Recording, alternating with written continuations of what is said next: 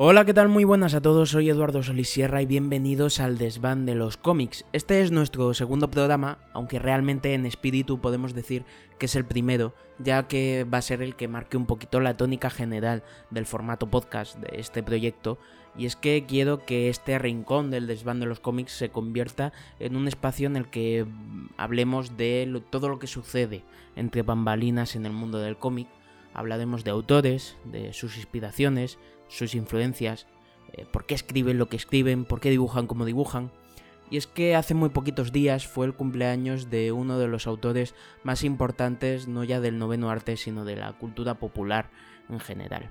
Estamos hablando de Frank Miller, el autor de Los Claroscuros, el hombre de las luces y las sombras. Muchos opinan que más sombras que luces, pero que sin embargo hay que reconocer que su obra ha sido una referencia tanto en el cómic como en el cine a la hora de construir personajes, de construir historias, de construir ambientes. Es decir, es un hombre que eh, supo crear o desarrollar, mejor dicho, eh, lo que era el lenguaje del cómic y un nuevo lenguaje a la hora de contar historias. Así que si quieres saber más de su vida, saber más de su obra, quédate porque en este programa lo vamos a tratar en profundidad. Aún así, me gustaría recordar, o más bien anunciar, que en el canal de YouTube voy a subir un vídeo en el que voy a recomendar obras de Frank Miller. Va a ser un vídeo cortito, no más de 10 minutos, eso seguro pero va a ser más recomendación de obras portuales y a título personal, mientras que este programa vamos a hablar en profundidad más un poquito de su obra a un nivel más analítico.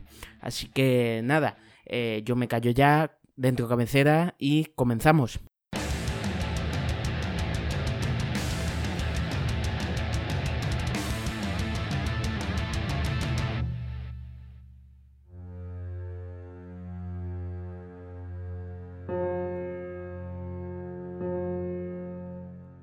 Como en todas las historias, nuestro protagonista tiene un origen y este se encuentra en la ciudad de Olney, en Maryland, Estados Unidos, el 27 de enero del año 57. Ya desde muy pequeño, Miller muestra un gran interés por el mundo del cómic y tiene claro que es a lo que se quiere dedicar eh, el resto de su vida. Él cuenta que muchas veces pues él hacía recortes con dibujos que hacía y con diálogos también que escribía a mano y los aplastaba a todos, se lo enseñaba a su madre diciendo mamá esto es lo que quiero ser de mayor. Una de las grandes influencias que Miller siempre ha recordado no solo de su infancia sino también de su adolescencia es Jack Kirby, que para muchos es el rey de los cómics, co-creador junto con Stan Lee de la mayoría de personajes de Marvel que hoy en día son famosos en el mundo entero, y es que Kirby era el rey de la creatividad, de, la imaginación, era un hombre que no podía parar de crear cosas fantásticas, eh, cosas realmente impresionantes, y aunque a priori puede parecer que la obra de Miller y de Kirby está bastante alejada en términos no solo argumentales, sino también estéticos, eh, yo creo que es importante tener en cuenta que Miller siempre ha intentado equilibrar un poquito esa crudeza, esa oscuridad que tanto le caracteriza a sus personajes con también esos escenarios fabulosos, esos personajes totalmente increíbles, sacados de la pura fantasía. Eso es un poquito a lo que ha jugado Miller y que también eh, pues es uno de los factores de, su éxito a fin y al cabo. Otra de las influencias que Miller ha reconocido tener son eh, Neil Adams y Will Eisner y es que estos dos personajes son bastante importantes en su vida porque no solo han sido una referencia a nivel argumental sino también una referencia a nivel personal. Miller con 18, 19 añitos ya se embarca en la aventura de ser dibujante de cómics, eh, pues se va a Nueva York con una mano delante y otra detrás, como se suele decir, y allí pues intenta publicar lo que puede eh, mandando bocetos y manuscritos a diferentes editoriales y pues realmente no tiene éxito al principio en ninguna. Tal es así que incluso él ha llegado a decir que estuvo muchas veces al borde de la indigencia siendo una casa estable, eh, llegando a pasar hambre durante días, ¿no? Y de hecho también cuenta que Neil Adams, por ejemplo, una vez que él llegó a entregar un trabajo para, para ver si se lo publicaban, le dijo que no sabía dibujar, y Will Eisner le dijo que no sabía narrar. Entonces, Frank Miller tenía dos problemas enormes. No sabía hacer las dos cosas principales que se necesitan en el mundo del cómic, que son contar historias y dibujar o las dos cosas a la vez. Esto, lejos de desalentar al joven Miller, para él supone una gran inspiración. Él dedica muchísimo tiempo, bueno, todo el tiempo que tiene realmente, porque no tiene un trabajo estable, a dibujar, dibujar, dibujar y crear, sobre todo crear. Intentar mejorar en aquello que, que tanto que tanto intenta ser, en aquello que le apasiona, hasta que finalmente consigue publicar en el año 78 eh, en una revista llamada Twilight Zone, que de hecho está basada en una serie de televisión muy popular en Estados Unidos en aquella época, y en esa historia, esa primera publicación, él cuenta la historia de un jeque árabe glotón. Evidentemente con esta premisa pues Miller no iba a demostrar su gran talento a la hora de contar historias, pero sí que sirvió para ponerle un poquito en el ojo del huracán, para que las editoriales le vieran y supieran que él estaba allí. Y bueno, eso fue lo que consiguió porque al poco tiempo empezó a trabajar para Marvel. Empezó haciendo pequeños trabajos en, por ejemplo, colecciones de, poco, de poco nivel, a, nivel de ventas estoy hablando, como puede ser John Carter, Señor de Marte, aunque poquito a poco va avanzando hasta que consigue empezar a dibujar la serie de eh, Spectacular Spider-Man y entra con una etapa muy curiosa y es una etapa en la que el personaje arácnido se queda completamente ciego y entonces tiene que recurrir a la ayuda de Daredevil para guiarle, para enseñarle a, usar sus poderes con este sentido de la vista privado, ya que el diablo de Hell's Kitchen tiene muchísima experiencia, toda su vida prácticamente, eh, luchando contra el crimen mm, sin ver nada. Este es el primer contacto que Miller toma con el personaje de Daredevil y sería crucial para su carrera porque va a ser lo que le va a definir para el resto de la vida. Y es que cuando Miller empieza a tocar a Daredevil, pues eh, el personaje está prácticamente muerto, está al borde de la cancelación. Su colección había sido había pasado de ser mensual a bimensual. Su anterior dibujante, Jen Collan, se había ido y es cuando Miller entra no solo a dibujar, sino también a escribir. Marvel, bueno, Marvel, cualquier editorial, lo que hace muchas veces es que mm, series que están al borde de la cancelación o que ya no reportan ninguna venta, pues se la dan a jóvenes autores eh, sin experiencia para que experimenten todo lo que quieran. Les dan libertad creativa porque total, tienen todo, todo que ganar y nada que perder. Es un poco la filosofía. Y en el caso de Frank Miller, pues se lo ganó todo.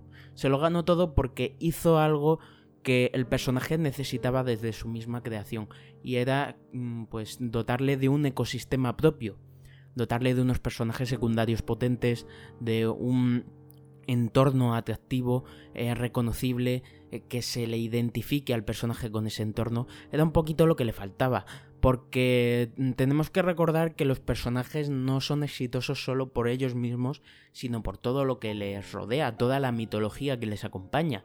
El caso de Batman, Batman no sería tan exitoso si no fuera también por, por, todo aquello que le acompaña. El Batmóvil, la Batcueva, sus villanos, sus aliados, sus historias. Batman no es solo el personaje, Batman es todo su mundo. Esto no lo tenía Daredevil hasta este momento, el único atractivo que el personaje podía tener era el hecho de que era ciego y punto. No tenía un universo interesante eh, más allá del hecho de que estaba en el mismo mundo que vivían el resto de superhéroes de Marvel y poco más. De hecho, siempre iba un poquito a rebufo de otras colecciones como podía ser la de Spider-Man, de la cual incluso reciclaba villanos, villanos que no funcionaban en Spider-Man, se los daban a Daredevil. Imagínate el cariño que le debían tener en la casa de las ideas. Y Frank Miller supo identificar este problema y además fue muy inteligente, porque él desde un primer momento era consciente que una de las claves del éxito de Marvel eh, desde principios de los años 60 hasta ese momento era que sus personajes vivían en un mundo que era identificable y reconocible por los lectores. Spider-Man no vivía en un Gotham City, en un Metropolis, en un Central City. Vivía en Nueva York, vivía en una ciudad que existía en nuestro mundo y, y esto hacía que los lectores se pudieran imaginar que iban por la calle y de repente podrían ver a Spider-Man trepando por un edificio, ¿no? Esto fue una de las claves del éxito de Marvel porque acercaba mucho a los personajes. Miller hizo esto mismo con Daredevil y lo convirtió en un paladín de Nueva York. Básicamente la ciudad y él se convirtieron en uno. De hecho, el barrio de Hell's Kitchen no era un entorno geográfico, sino que era un personaje más, casi, era un personaje secundario más.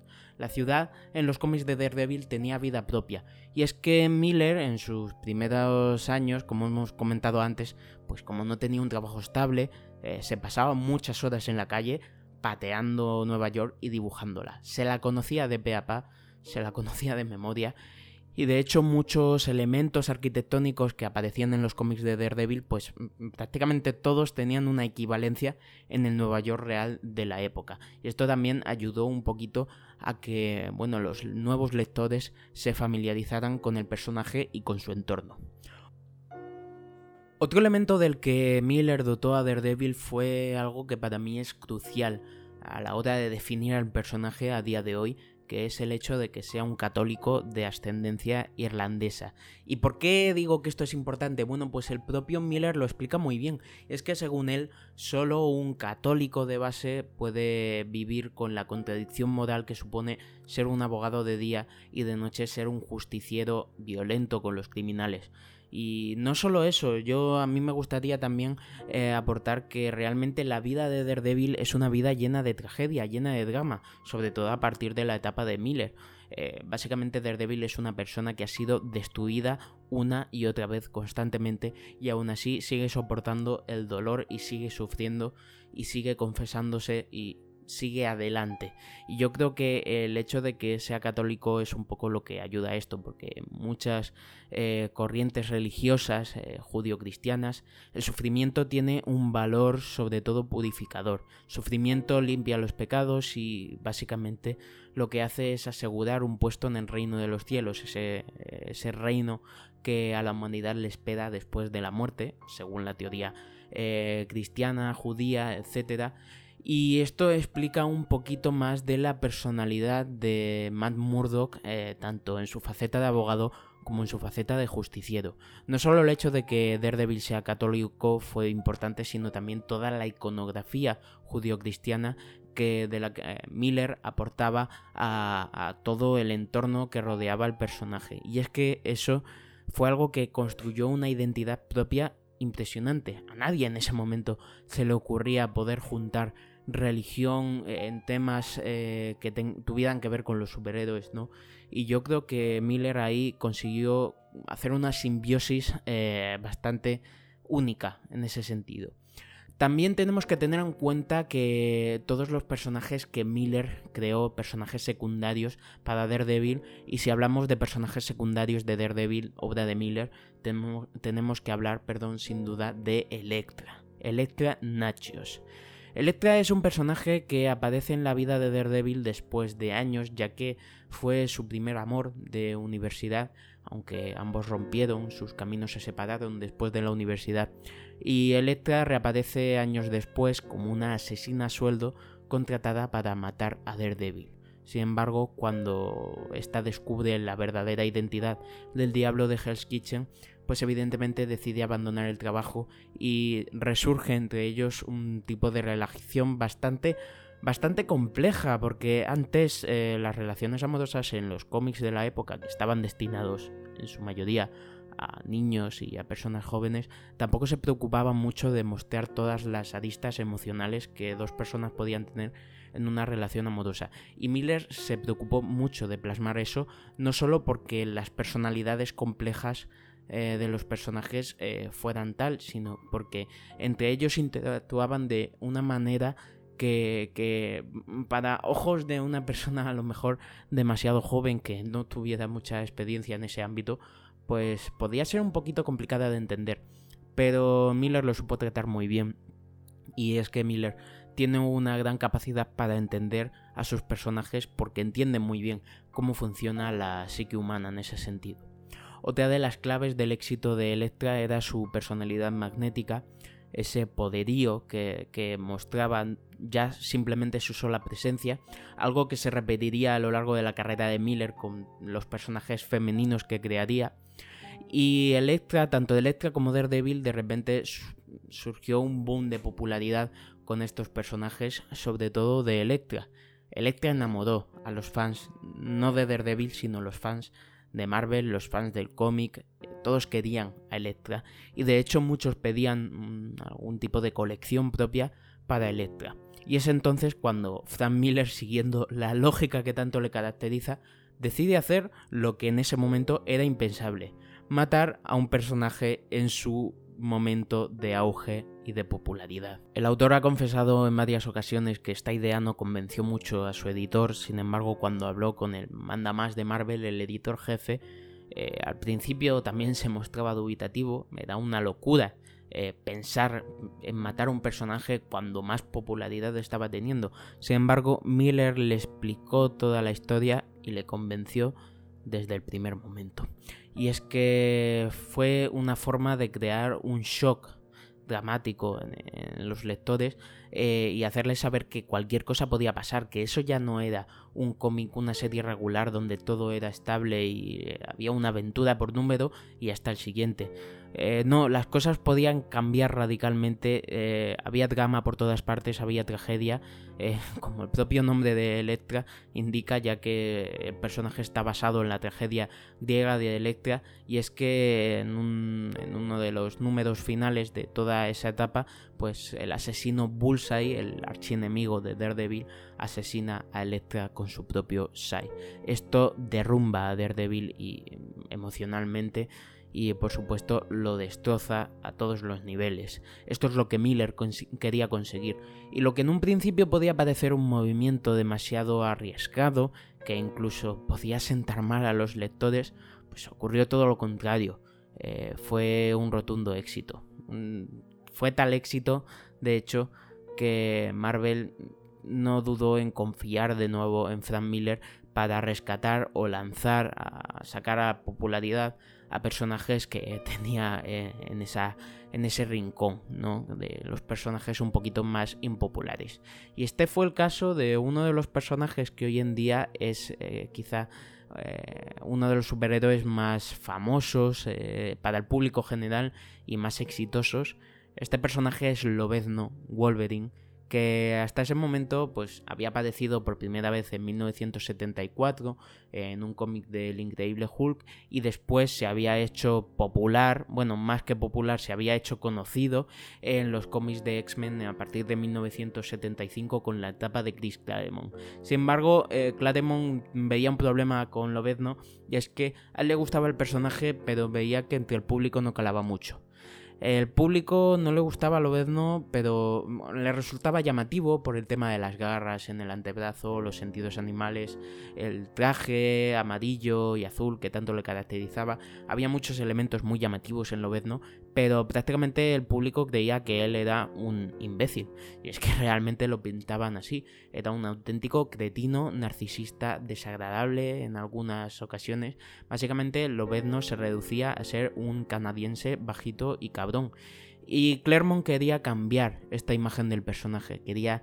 Eh, quería que, Porque él veía que este personaje tenía potencial para algo más que se saliera incluso de las viñetas de la Patrulla X. Y fue por eso por lo que contó con Miller para eh, hacer lo mismo que él había hecho con Daredevil. Aquí es cuando surge la primera miniserie de Lobezno en la que, bueno, pues eh, Claremont y Miller hacen exactamente lo mismo que con Daredevil. Lo sacan de su contexto, le crean un contexto nuevo y sin cambiar un ápice de su personalidad narcisista, desagradable, arisca, consiguen eh, darle la vuelta a la perspectiva que la gente tenía del personaje. Porque Miller sabe muy bien que lo que define a un personaje no es solo su personalidad, sino dónde desarrolla esa personalidad, cómo la desarrolla, cuándo la desarrolla y el por qué.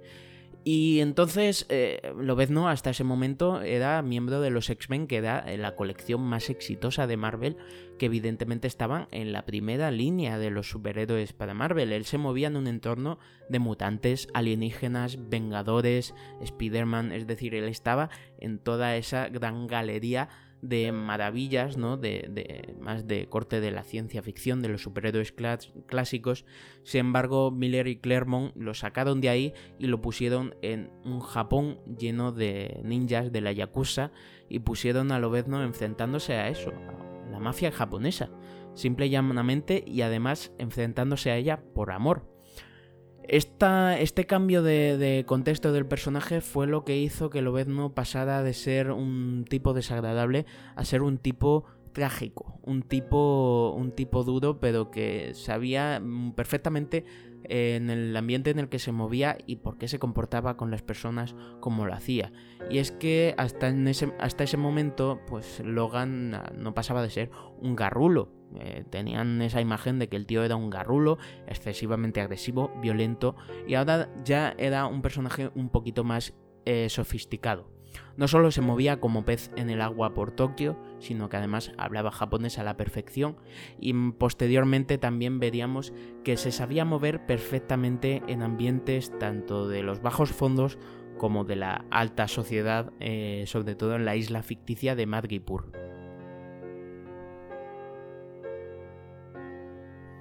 Entonces, eh, como hemos dicho antes, se repite la misma fórmula de Miller darle un contexto más complejo, más rico para enriquecer al personaje y darle más aristas a nivel emocional, a nivel psicológico, a nivel argumental, narrativo. Eh, esa fue un poquito la fórmula del éxito, al menos en los primeros años de Miller.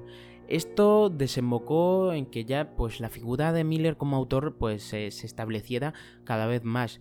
Tal fue así que en el año 1983 DC Comics cuenta con él para hacer una especie de contrarréplica a Contrato con Dios, una novela gráfica publicada por Will Eisner que de hecho se le considera por muchos especialistas como la primera novela gráfica moderna de la historia del cómic DC quería contrarrestar esto con otra novela gráfica y no dudó en contar con Frank Miller porque sabían que era el hombre adecuado. Esta vez Miller huyó de los superhéroes y decidió otra vez rescatar esa influencia de Japón, de todo el tema de la iconografía y la cultura nipona, para sacar la novela gráfica Ronin, que cuenta la historia de un samurái sin dueño. Alejado de este contexto superheroico, Miller demuestra que no solo es un reinventor, sino también un inventor, un creador en pleno derecho. es que construye su historia desde cero, tomando elementos de otras culturas, no solo de la cultura japonesa, también un poquito referencias o influencias de lo que era el cómic francés en esa época, un poquito más de autor, un poquito con más de personalidad. Y esto ya termina de definir a Miller como un auténtico narrador, como un juglar, no solo no solo cuenta historias, las dibuja, las transmite, las proyecta, él es un hombre que es capaz de meter al lector en su universo desde la primera viñeta. Es por esto que en 1986 DC Comics vuelve a contar con él, esta vez para aproximarse a un personaje que bueno, es el buque insignia de DC Comics a día de hoy como lo era en ese momento. Estamos hablando, por supuesto, de Batman. Y es que Batman, el Batman que conocemos hoy el día, no sería nada si no fuera por la, por la capa de barniz que le dio Miller con su novela gráfica El regreso del Caballero Oscuro. ¿Por qué DC Comics quería darle esta vuelta a Batman? Bueno, pues Batman en los últimos años, de los, desde finales de los 40 hasta prácticamente eh, mediados de los 70 más o menos, eh, se había convertido en poco más que un personaje cómico. Era un personaje colorido, eh, más cercano a la ciencia ficción y había abandonado esas raíces del cine negro, de la cultura pulp que tenía en sus inicios en el año 38, cuando Batman era un personaje oscuro, violento, incluso vengativo. Miller tenía claro que tenía que recuperar eso y tenía que darle una vuelta de tuerca para que encajara con, la, con la, el modo de ver la sociedad del año 86. Y es entonces cuando decide que va a contar la historia no de un Batman contemporáneo, sino de un Batman en sus últimos años. El regreso del Caballero Oscuro nos sitúa, nos sitúa perdón, en un futuro no muy lejano, en el que la sociedad está llena de caos, de crimen, de salvajismo, de vandalismo. Es una sociedad eh, cínica y rendida. Rendida porque no pretende solucionar los, los problemas, simplemente aceptado que ahora el mundo es así y que hay poco que hacer y que, bueno, así son las cosas y hay que apañarse. Esa es un poco la mentalidad de esa sociedad. Batman tiene aproximadamente unos 60 años, hace años que ya no se pone la capa y evidentemente su actitud es completamente derrotista. Él sabe que nada ha vuelto a ser lo mismo desde que dejó su trabajo como justiciero, eh, pero cuando ve que las cosas cada vez van a peor y que no hay nadie que decida levantarse y hacer algo contra ello, pues es cuando siente la necesidad de volver a las andadas, de, volver a ponerse el traje y a impartir la justicia con su propia mano. El regreso de Batman a esta nueva sociedad supone un verdadero terremoto no solo en Gotham, sino en todo el país, ya que devuelve un poco la esperanza y también un poquito de miedo a la ciudadanía en general, a que vuelva ese icono, esa figura que en ese hacía unos años representaba la lucha contra el crimen y la corrupción que en ese momento asolaba todos los estratos de la sociedad norteamericana. En este cómic también juega un papel importante no solo Batman, sino Superman. Es que Superman en esta novela se le presenta como poco más que un arma política y militar del gobierno de los Estados Unidos. De hecho, durante todos esos años se habla de que Superman se había dedicado a poco más que derrocar repúblicas comunistas en Latinoamérica y un poco de servir de brazo armado del gobierno, del gobierno norteamericano. Para Superman, el regreso de Batman del que había sido su antiguo aliado suponía el regreso de una persona que a sus ojos no estaba muy cuerda y que además era un peligro potencial ya que podía animar a las masas a sublevarse contra toda autoridad que él consideraba legítima, que era aquella que le daba el poder político. Sin embargo, para Batman era la autoridad que ejercía Superman la que no era legítima, porque había dejado de ser ese defensor de la justicia y de la paz a nivel mundial y se había convertido en el brazo ejecutor de un Estado corrupto y omnipresente. Aquí tenemos dos posiciones ideológicas eh, muy enfrentadas y es que precisamente la clave de, este cómic es que el enfrentamiento este, entre estos dos titanes no se reducía a algo físico, iba mucho más allá y de hecho lo más interesante era todo el mensaje político y social que Miller quería sacar de ese combate.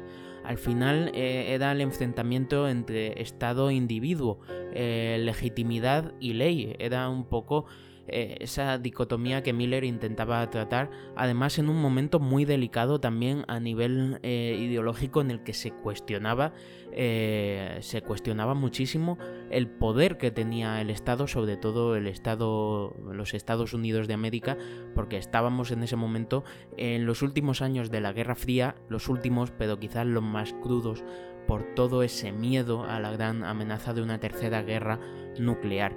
Precisamente el cuestionamiento de este poder excesivo de dos estados, dos potencias económicas y políticas, era también eh, lo que se reflejaba en este cómic. Hecho, hay una clara alusión al poder nuclear cuando Superman, eh, pues bueno, al principio se queda sin fuerzas debido a una bomba nuclear que explota a su lado esto es una pequeña anécdota, pero con lo que quiero, lo que quiero decir con esto es que eh, había un subtexto político muy claro en la obra de Miller que en los años venideros pues cambiaría radicalmente y esta es una de las razones por las que el autor es tan polémico.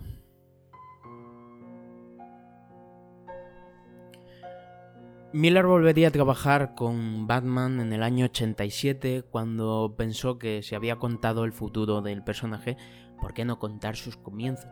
Y es cuando publica Batman Año 1, una nueva novela gráfica que esta vez no dibuja él, en la que cuenta como un joven Bruce Wayne después de años fuera de Gotham entrenándose para luchar contra el crimen, se encuentra con una ciudad devastada no solo por la miseria, por la prostitución, por las drogas, por el crimen organizado, por la corrupción política y policial.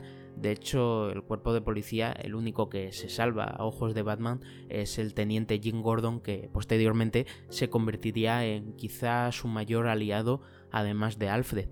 Y este, esta reminiscencia al cine de los años 70, del Nueva York deprimido de los años 70, 80, a mí personalmente me recuerda mucho a Taxi Driver, sobre todo eh, eh, cómo, ese personaje, cómo ese joven Bruce Wayne llega a la ciudad y se encuentra con algo que aunque se esperaba mm, no termina de, aceptar del todo. Eh, es algo que de repente le choca muchísimo y es cuando se da cuenta que realmente alguien debe hacer algo porque los que están supuestamente destinados a luchar contra el crimen son parte del problema.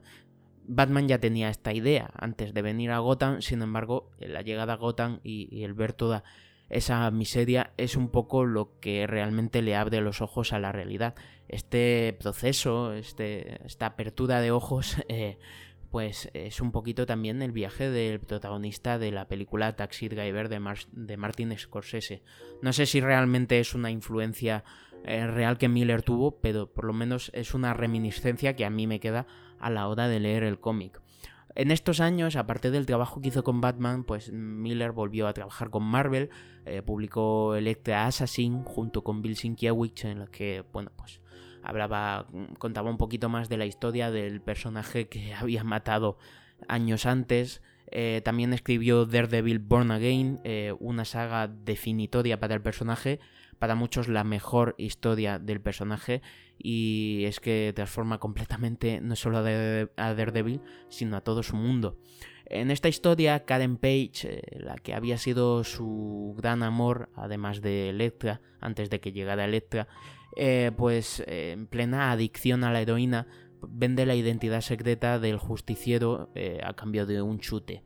Este, esta información llega a oídos de Kingpin, el gran maestro del crimen organizado de Nueva York, y este pues decide utilizarla para destrozar primero emocionalmente a Matt Murdock y luego físicamente. Eh, hace que le echen de casa porque no puede, le echan del trabajo, no puede pagar las facturas, eh, además su casa es eh, destruida en un incendio. Prácticamente le obliga a vivir como un vagabundo sin ningún tipo de esperanza y es de esta situación de absoluta desolación que lleva a Matt en algún momento incluso casi al borde del suicidio la que hace que Daredevil resurja de sus cenizas con más fuerza y más decisión que nunca. Esta historia como he dicho, para muchos es eh, la mejor del personaje. Y también otro trabajo que hizo con Daredevil en estos años fue Daredevil eh, Guerra y Amor, en la que el protagonista esta vez era Kingpin. Eh, en la que, bueno, habla un poquito de Kingpin que se ve a sí mismo como el héroe de una historia en la que su amada es amenazada por ese diabólico personaje que es el hombre sin miedo. Esta historia, por cierto, también fue dibujada por Bill Sienkiewicz junto con Electra y lo que le da un aspecto bastante onírico a toda esta historia que al final es prácticamente como un cuento de, género de, de caballería mm, tradicional. En los años 90, concretamente en el año 91, Miller abandonaría a los superhéroes durante un tiempo para dedicarse a escribir una historia que le llevaría 10 años. Bueno, más que una historia es un conjunto de historias y la que para muchos es eh, la obra cumbre de este autor, eh, mejor, su mejor trabajo hasta el momento, con lo que puedo llegar a coincidir. No lo tengo, no lo tengo tan claro, pero sí, sin duda es una de las mejores. Estamos hablando de Sin City.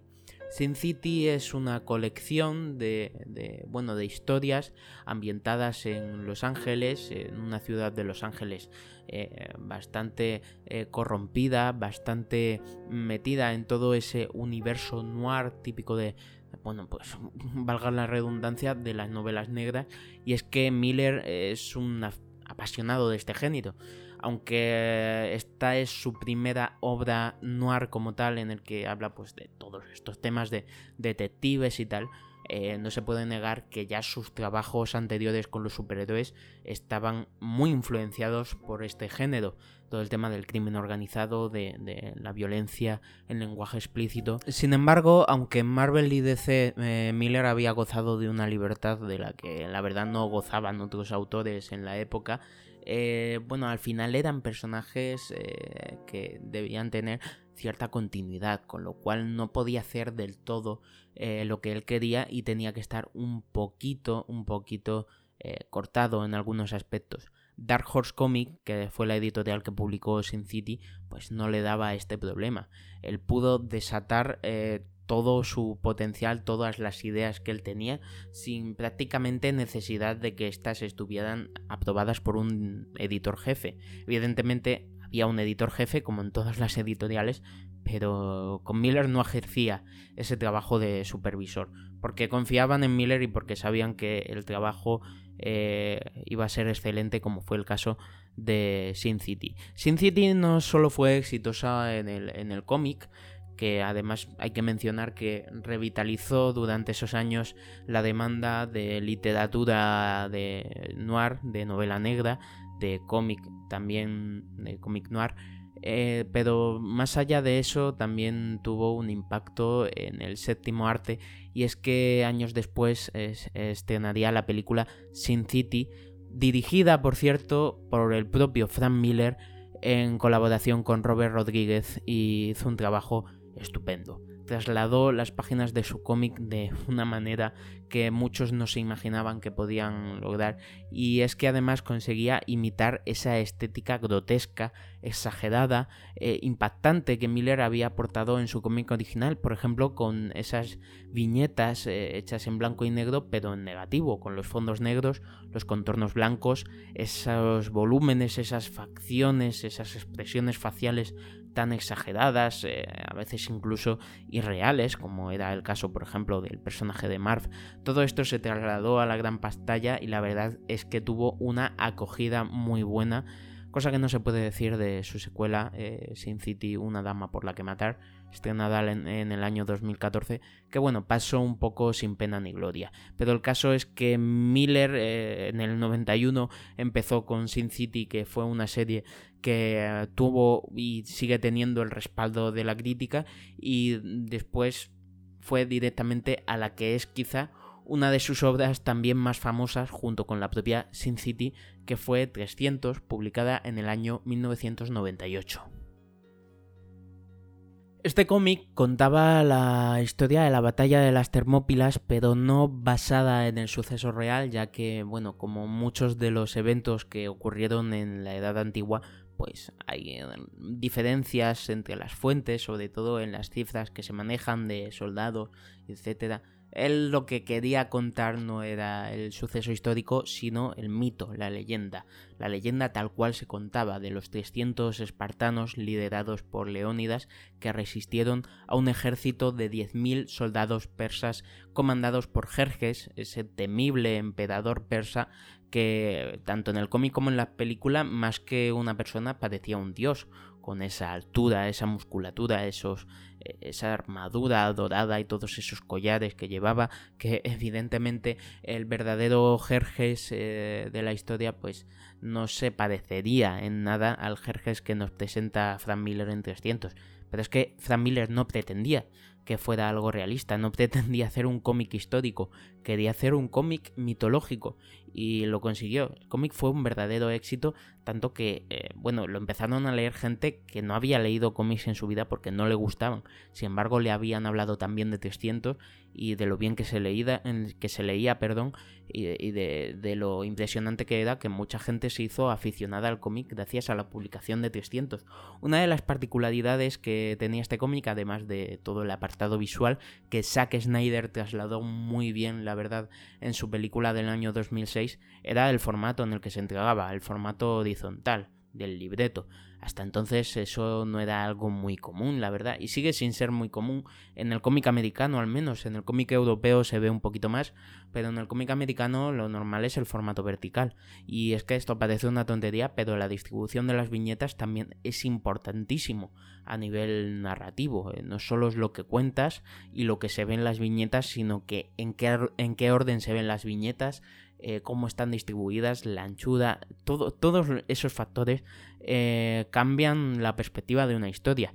Frank Miller lo sabía y quiso jugar con eso y la verdad es que fue una buena jugada porque hasta ahora 300 sigue siendo uno de sus trabajos más aclamados, ya digo como Sin City o El regreso del Caballero Oscuro. A partir de aquí comienza lo que muchos consideran el declive del autor, no solo a nivel artístico, sino también a nivel político y personal. Y es que en el año 2001, concretamente un 11 de septiembre, como todos sabréis, eh, ocurrió una de las mayores tragedias que ha vivido el mundo moderno, que fue el atentado de las Torres Gemelas del World Trade Center, en la que un avión fue estrellado por un grupo de terroristas islámicos contra esos edificios murió un montón de gente, todo Occidente quedó en shock ante, ante esa atrocidad. El mundo cambió para siempre y Frank Miller también cambió a un nivel personal. De repente se empezó a encontrar cómodo con unas posiciones políticas que antes él mismo criticaba en sus propios cómics.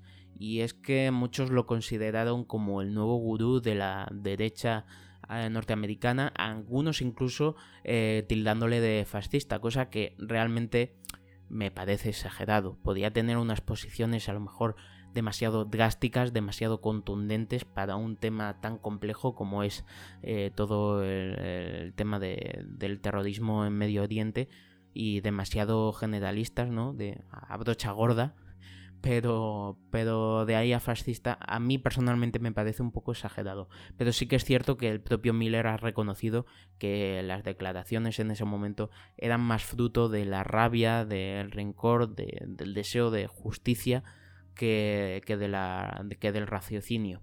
Eso lo sabe Miller, eh, eso es hasta cierto punto entendible ante una atrocidad eh, tan bárbara. Evidentemente no va a reaccionar de forma cordial y diplomática ante ese hecho, pero el caso es que Miller cambió su perspectiva del mundo, eh, cambió su perspectiva de, las historias que iba a escribir, eh, bueno, que esa perspectiva continúa a día de hoy.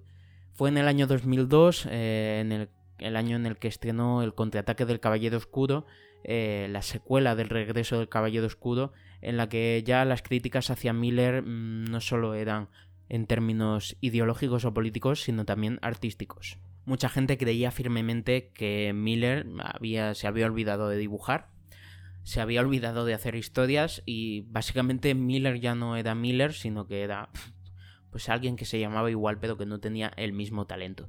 Yo en lo personal no creo que se olvidara de dibujar evidentemente porque hacía no tanto tiempo pues tenían dibujos, por ejemplo los de Daredevil, son dibujos eh, bastante limpios para lo que es el estilo más brusco de, Miller, que ya veíamos, por ejemplo, en Sin, en Sin, City o en El regreso del Caballero Escudo. Sin embargo, eh, sí que es cierto que en, en el contraataque del Caballero Escudo, Miller apuesta por un trazo bastante agresivo hasta el punto de resultar desagradable. Yo no sé si es mal dibujo o no, si es mal dibujante o no, porque yo no entiendo de cuestiones técnicas a nivel de arte, yo solo entiendo de lo que me gusta y lo que no me gusta. Y a mi parecer es un dibujo que se pasa de grotesco. Sí que está bien querer mostrar rudeza a la hora de dibujar, pero yo creo que en su justa medida. Sin embargo, no creo que esto sea un problema de que Miller ya no supiera dibujar, evidentemente, porque eso no pasa, sino más bien de que Miller quería no saber dibujar, quería dibujar así, quería un trazo eh, desagradable, grotesco, feo, porque para él el mundo en ese momento era así. Él de repente se encontraba en, en una sociedad en la que la religión podía, podía de repente, de nuevo, eh, quitar vidas humanas sin ningún tipo de contemplación. De hecho, él, llega a decir varias veces, estoy harto de dioses, estoy harto de fe, estoy harto de la humanidad. Es decir, Miller de repente mm, ve el mundo con una mirada más cínica, más desalentadora y eso es lo que quiere transmitir con su dibujo y por eso eh, esas formas tan grotescas, tan incluso desagradables. Mientras que Miller recibía críticas negativas y su dibujo también, el cómic en sí pasó un poco desapercibido, sin pena ni gloria. Y esto era algo bastante extraño eh, sobre todo teniendo en cuenta que era la secuela directa de uno de los cómics más exitosos de los últimos tiempos. Y, tanto la gente como la propia editorial se quedó un poquito como bueno como que no sabían eh, cómo ubicar esto.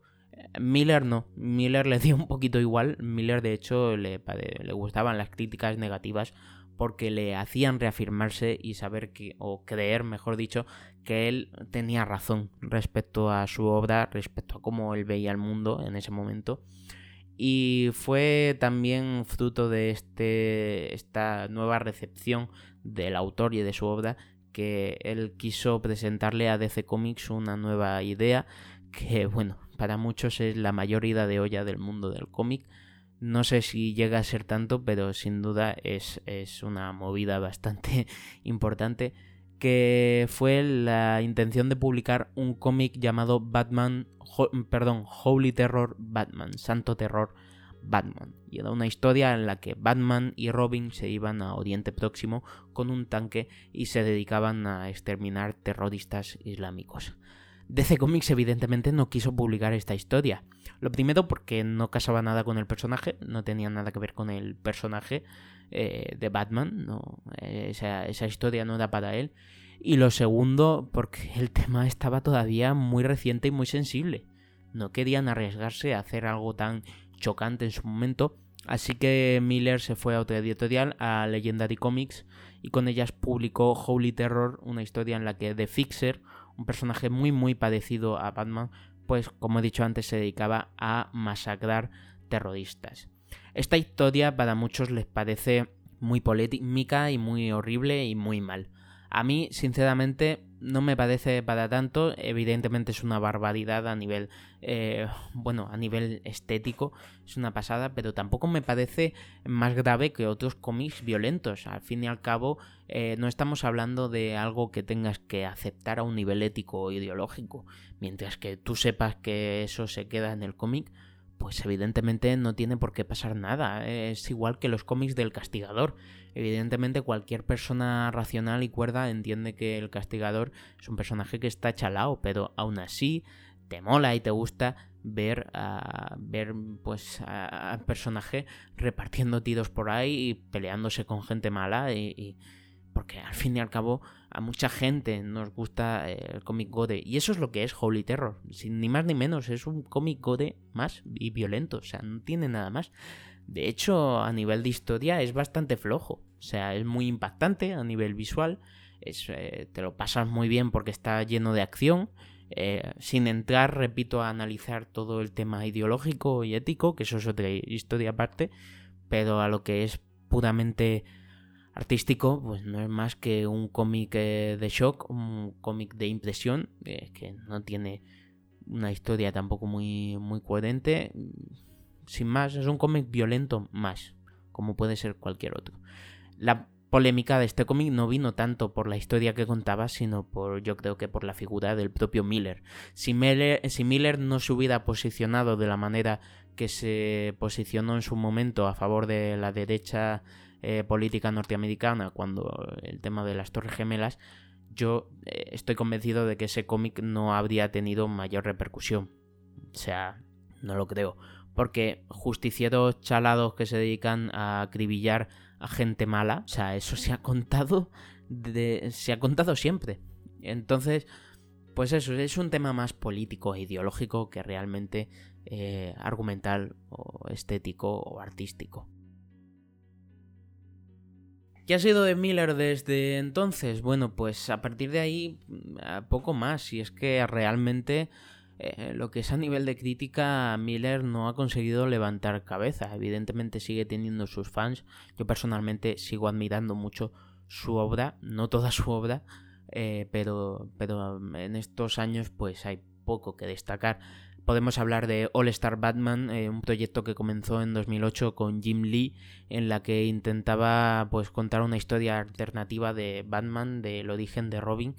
Y básicamente en esa historia Batman es un auténtico trastornado, es una persona eh, violenta, agresiva, no solo con los criminales, con los policías, también con los niños, porque en esa historia es cuando justo después, pero es que después de la muerte de sus padres, prácticamente secuestra a Robin, lo obliga a ir a la Batcueva y allí le tiene abandonado, mm, maltratado psicológicamente eh, y pasando hambre, un poco para que se endurezca lo suficiente para luchar con él contra el crimen. O sea, en esta historia Batman es un auténtico chalado.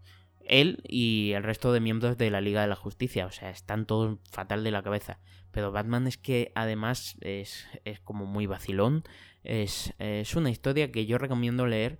No porque sea buena, porque es horrible, sino porque por lo curioso que es un ver un Batman así. Mucha gente se quejó con All Star Batman precisamente de esto, de este Batman pasadísimo de rosca, quizá el más eh, desquiciado de todos los que ha hecho Miller. Pero a mí no me parece que ese sea el problema, porque si tenemos en cuenta que es una especie de Elseworld, una historia alternativa, ¿por qué no? Puede ser bastante interesante contar una historia de un Batman que, mm, lejos de ser un justiciero eh, vengativo, realmente es un auténtico malnacido y es un trastornado y es un pirado. A mí esa historia pues me parece interesante de tratar. Eh, como historia alternativa, ya digo, lo que pasa es que lo que es la historia en sí, el argumento, no tiene ningún tipo de hilo conductor ni de sentido ninguno. Es una sucesión de barbaridades y cosas extravagantes unas tras otras, nada más que para que digas, a la que pasada, a la que pasada, a la cómo se pasa Batman, a la pero poco más. O sea, a nivel de historia no tiene nada, no, no sigue ningún... Está todo como muy desubicado. En este cómic es como que Miller no es que se haya olvidado de contar historias, sino que se ha olvidado de que está contando una historia. Y te está mostrando cosas sueltas, inconexas, que no van a ningún sitio. Entonces, más allá de eso, pues el cómic no tiene muchas chicha. Además del All Star Batman, también tenemos Superman año 1, que creo que comenzó en 2017. Que bueno, eh, que tampoco lo primero que se vio tampoco tuvo mucha recepción por parte del público, precisamente por el dibujo de Frank Miller y su visión de Superman. Por último, hay que destacar que también publicó la tercera parte de la saga del regreso del Caballero Oscuro, esta vez llamada Caballero Oscuro 3, eh, la raza maestra, de la cual no os puedo hablar realmente porque no me lo he leído, no he tenido aún ocasión y no me voy a tirar el pisto, pero que bueno, he leído que tiene buenas críticas, sobre todo teniendo en cuenta de dónde venía la saga, con esa segunda parte que gustó a muy poquita gente. En definitiva, Frank Miller es un autor que ha tenido muchísimos vaivenes ideológicos, eh, políticos, narrativos, artísticos, es una persona compleja, contradictoria en muchas ocasiones. Todo eso se ve reflejado en su obra y por eso precisamente es tan buen narrador. Él sabe contarte una historia porque sabe contarte lo que está pensando, sabe plasmar sobre el papel todo lo que él tiene en la cabeza y eso es algo que parece de perogrullo, pero que no todos los autores pueden conseguir. Stan Miller es un narrador universal, en el sentido de que sus obras eh, son tomadas como referencia de cómo se deben hacer ciertas cosas, cómo se deben construir personajes, cómo se construyen ambientes, cómo se construyen universos, referencias no solo para el propio cómic, sino también para la literatura moderna, para el cine en muchas ocasiones. Es decir, que a pesar de todas esas facetas más polémicas y más oscuras que pueda tener Miller, sobre todo en su ámbito personal, y este, este declive a nivel también artístico de los últimos años, no hay que ser injusto con él. Creo que Miller ha marcado un antes y un después en la forma de contar historias, en la forma de entender el lenguaje del cómic, la forma de entender los superhéroes y creo que todo eso pues no hay que olvidarlo. De hecho es lo que hay que destacar de su carrera porque es lo más importante que nos ha dejado y nos dejará y eso nunca se borrará. Mi nombre es Eduardo Solís, espero que os haya gustado el programa, que hayáis aprendido un poquito más de la vida de este autor. Recuerdo que voy a hacer también un vídeo en el canal de YouTube de unos 10 minutos máximo con recomendaciones personales de cómics de Miller que os tenéis que leer. Y nada más, nos vemos en el siguiente programa.